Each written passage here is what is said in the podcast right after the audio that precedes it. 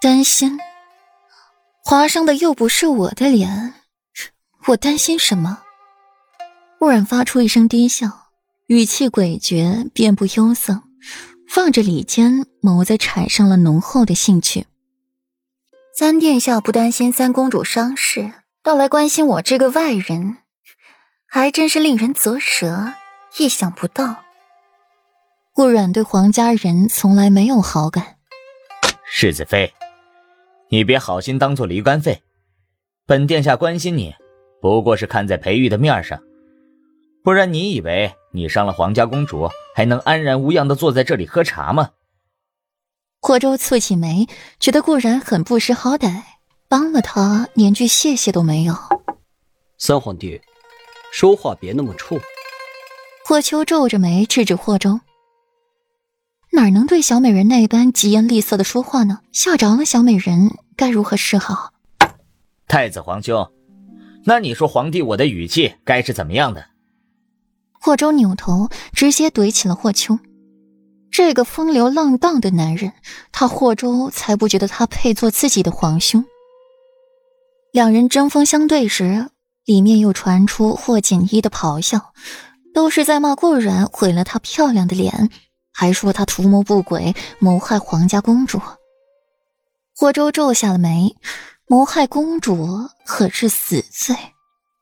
三公主，若你再叫上一阵，脸上的玫瑰刺儿就更刺入一分，到时候取都取不出来，你可就得顶着这些刺寥寥一生，就更嫁不出去了。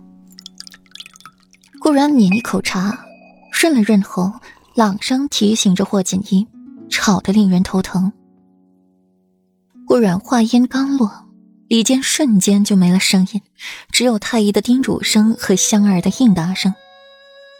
果然，女人最爱惜的就是自己的容貌，就好比江旭，为一张美人皮，不惜割掉自己原本的脸，血肉模糊，忍着巨大的痛苦与别人交换容貌，生不如死，也要一副美丽的容颜。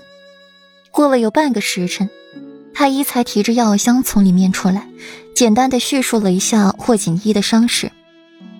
本来只是刺了一些玫瑰刺儿进去，只是霍锦衣在那里鬼吼鬼叫，又哭又喊，让那些刺更加的没入肌肤，取出也有些困难。后来听了顾阮的话不叫了，拼命的忍着自己，脸太过狰狞，肌肉太过紧绷。还取刺就更加麻烦了，还哭，泪水落到了伤口上，难免不会发炎。本来只是小伤口，几天就能好，现在成了大伤口，没个十天半个月，别想恢复。霍州看了看顾然，不由自主的退后一步，难怪霍锦衣骂他的时候无动于衷，难怪他方才要说那些话，还用嫁不出去去刺激霍锦衣。人家讲究心平气和的养病，让病人安静平和。他说话却句句刺激霍锦衣，让他易怒易躁，伤怎么好得了？怎么回事？一道威严的声音入耳，顾阮眸色一闪，转身拂一礼：“陛下万安。”儿臣见过父皇。皇帝随意的摆摆手，就焦急的往里面走去查看霍锦衣的伤势。霍州拧了拧眉，自己父皇怎么来了？顾冉回头，刚好瞧见谭儿向自己得意的扬扬头，想起他刚才出了祥云殿，该是他把皇帝请过来的。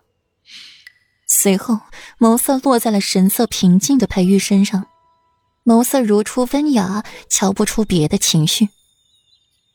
裴玉阔步将顾冉揽在了怀里，柔声询问着：“有没有受伤？”他听到霍锦衣摔进了玫瑰丛里，第一想到的就是顾然有没有事。至于公主，他懒得管，没有，有事的是三公主。顾然怎么舍得让自己受伤？裴世子，霍秋看到裴玉，神色有几分不自然。碍于皇帝也在，他也不敢悄悄的离开。太子殿下，裴玉颔首，依旧温润如玉。君子斐然，裴玉，霍州几步走到裴玉跟前，一副手足情深、兄弟情长的模样，看得霍州心底直泛冷笑。与裴玉交好，不就是为了裴王府的兵权吗？不就是因为裴玉受父皇的重视信任吗？不就是自己想要当皇帝吗？什么手足情都是狗屁！刚才发生了何事？裴玉蹙眉，他不过才离开一小会儿，怎么就有麻烦寻上自己娘子？霍州看了眼顾然，才开口，慢慢的将刚才的事说给裴玉听。本以为会得夸奖，不料裴玉皱着眉，像看傻子一眼看自己，说话语气极为嫌弃，还带着一股浓浓的不悦。你说的这都是些什么没用的废话？裴玉要的是霍锦衣，怎么会摔玫瑰丛里去？不是霍州在一边的心理感觉。不过霍锦衣的嘴是该洗一洗了，太脏。